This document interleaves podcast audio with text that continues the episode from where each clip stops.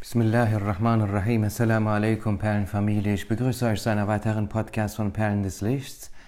Heute geht es um unseren geliebten Propheten, salawatullahi ta'ala wa tislimatuhu alaihi wa ala ashabihi wa alaihi wa sallam. Und zwar wurde jetzt erneut ein Buch übersetzt, ursprünglich persisch, Shawahid al-Nubuwa, Beweis des Prophetentums, Beweise des Prophetentums, geschrieben von Mullah Abdurrahman Jami, Qadasallahu Esrarahu, übersetzt ins Türkische und aus dem Türkischen ins Deutsche. Und das ist für uns hier in Deutschland ein, äh, ein Reichtum, eine sehr große Gunst Allahs des Erhabenen. Aus diesem Buch möchte ich euch vorlesen. Es sind kurze Geschichten aus dem Leben unseres Propheten, äh, sallallahu ta'ala alaihi wasallam. Zweiter Teil. Frohe Botschaften und Vorzeichen des Prophetentums, die sich von der Geburt Mohammeds, Friede sei mit ihm, bis zu seiner Berufung als Prophet ereigneten. Amina, die ehrwürdige Mutter des Gesandten Allahs, Friede sei mit ihm, erzählte, zu der Zeit, als jene ehrwürdige Mohammed, Friede sei mit ihm, geboren werden sollte, befand ich mich allein im Haus. Abdul Muttalib war hinaus, um die Kaaba zu umschreiten. Abdullah war vier Monate zuvor in Medina verstorben und dort beerdigt worden. Ich fühlte, wie vom Dach des Hauses her etwas Gewaltiges herabstieg und wurde von Angst ergriffen. Doch da fühlte ich, wie mich ein weißer Vogel mit den Flügeln streichelte, und daraufhin verflog meine Angst. Dann gaben sie mir einen Trank, weiß wie Milch. Ich war sehr durstig, nahm diesen Trank und trank ihn. Ich sah Frauen, die hochgewachsen waren und zierliche Gesichter hatten. Sie glichen den Mädchen des Abdemanaf. Sie standen um mich herum.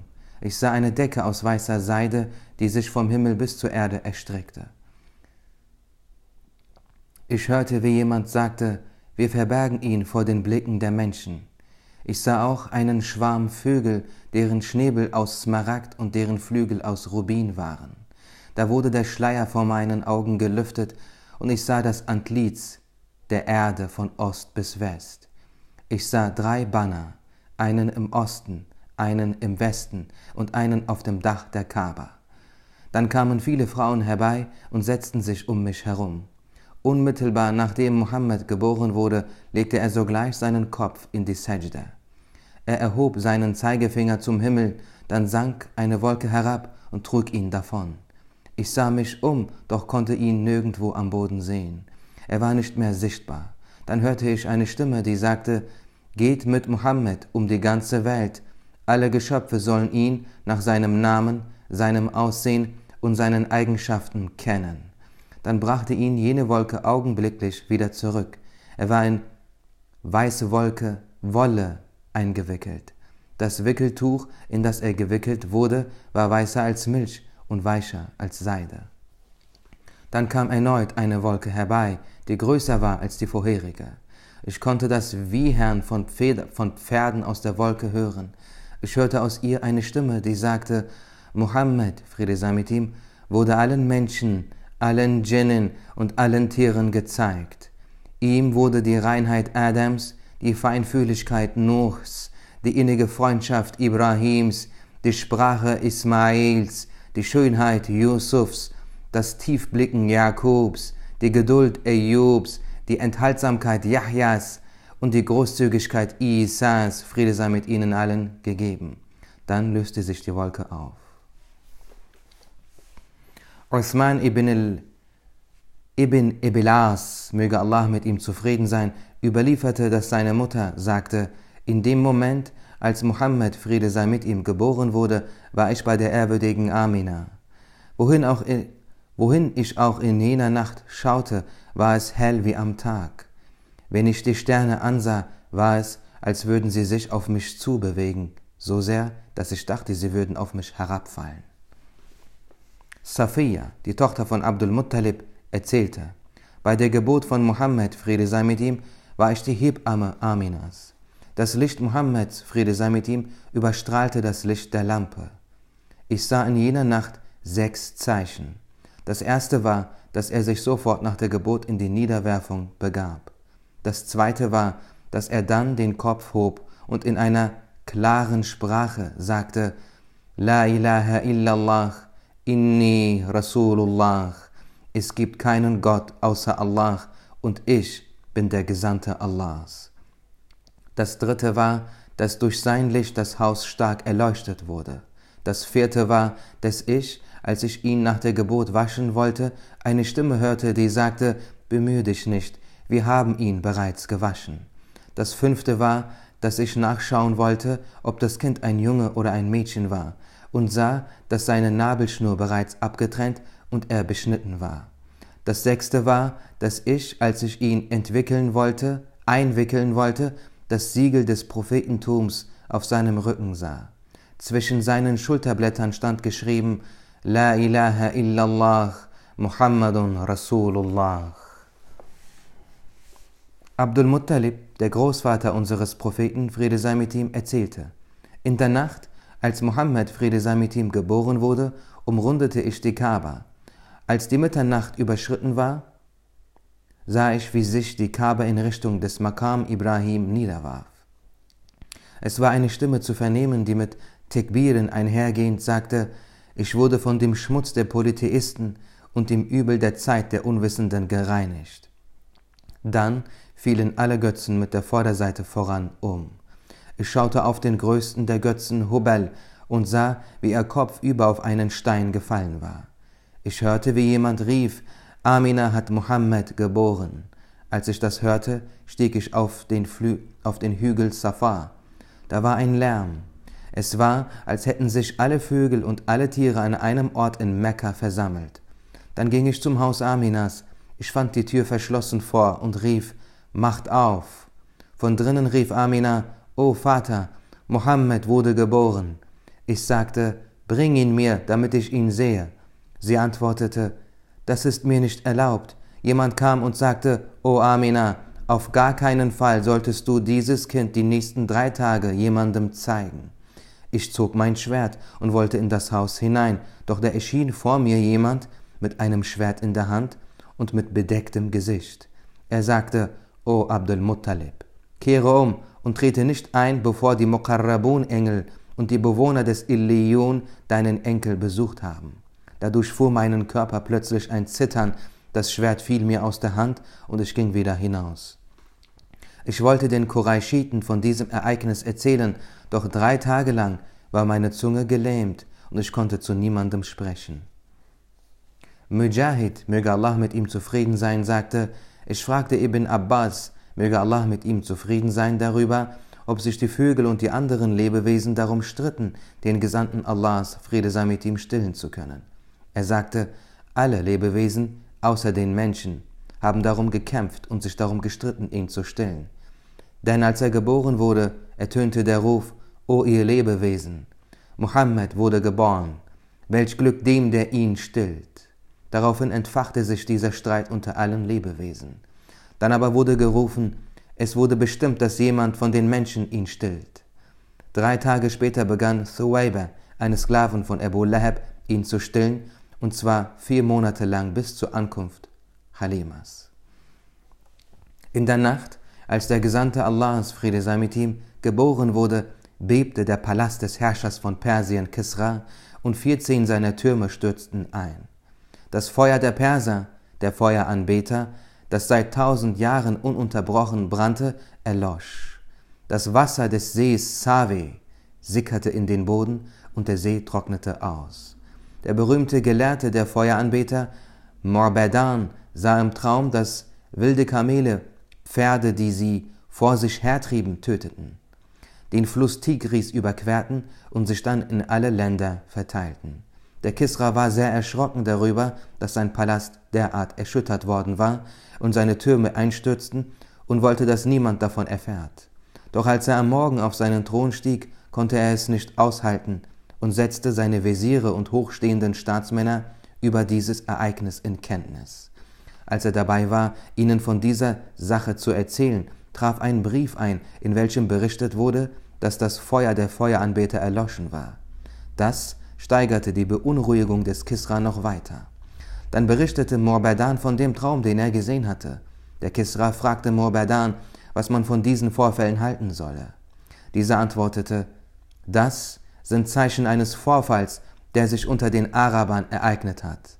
Dann schrieb der Kisra einen Brief an Norman ibn al-Munzir und bat ihn, ihm einen Gelehrten zu schicken, den er über dieses Ereignis befragen könne.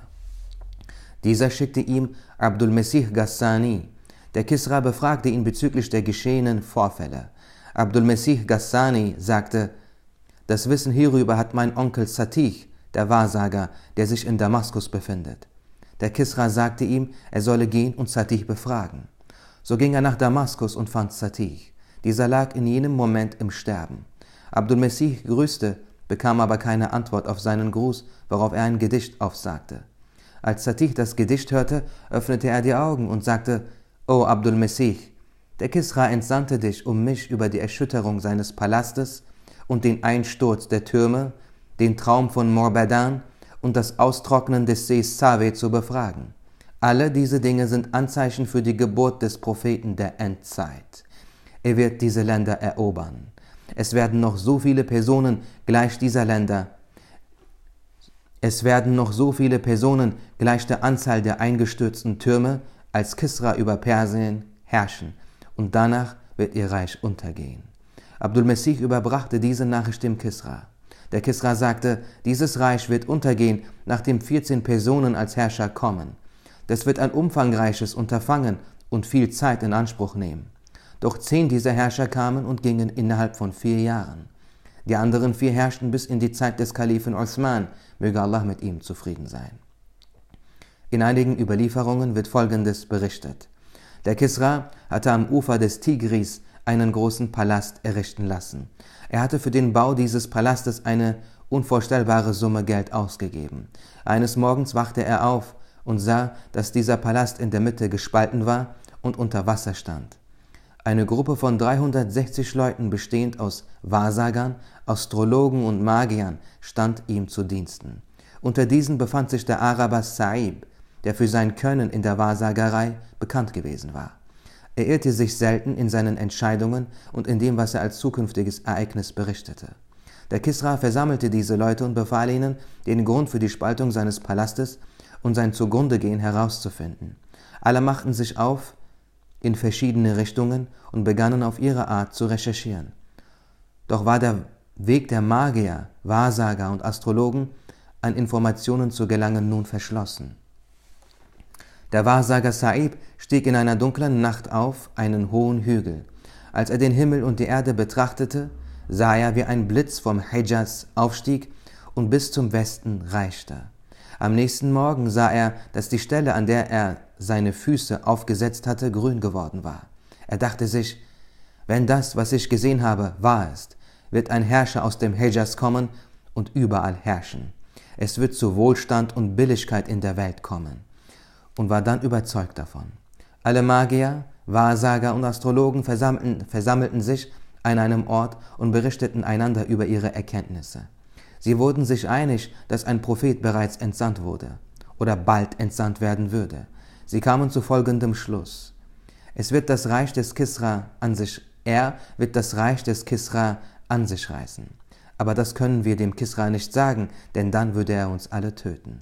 Dann begaben sie sich zum Kisra und sagten, der Grund für die Zerstörung des Palastes war, dass man die falsche Zeit für den Bau gewählt hatte.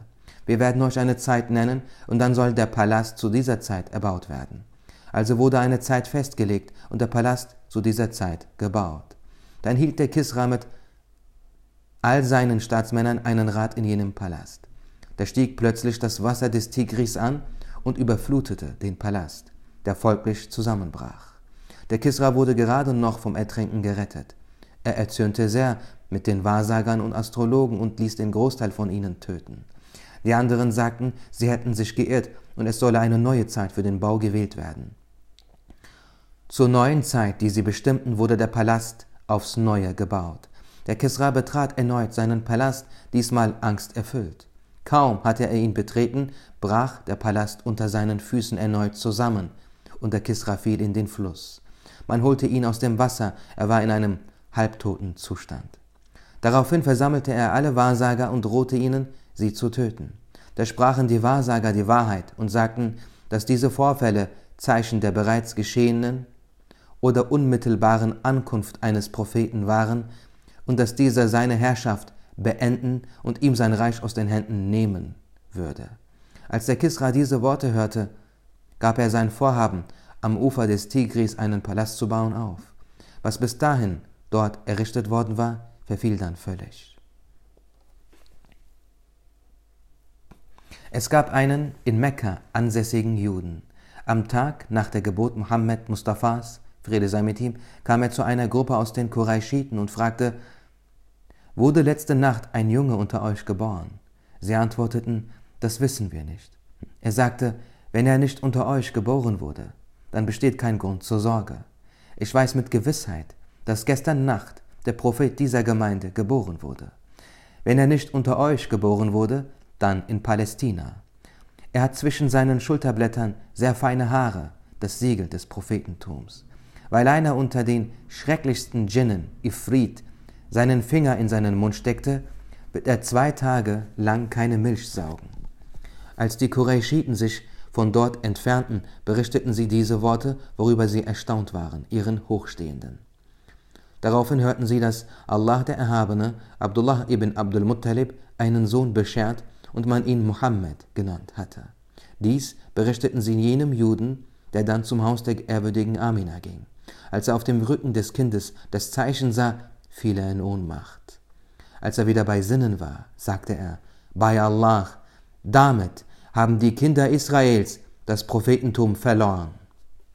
Dann wandte er sich zu den Qurayshiten und sprach, ihr seid erfreut über dieses Ereignis, doch dieses Kind wird euch, wird über euch alle siegen. Sein Ruhm wird von Ost bis West überall vernommen werden.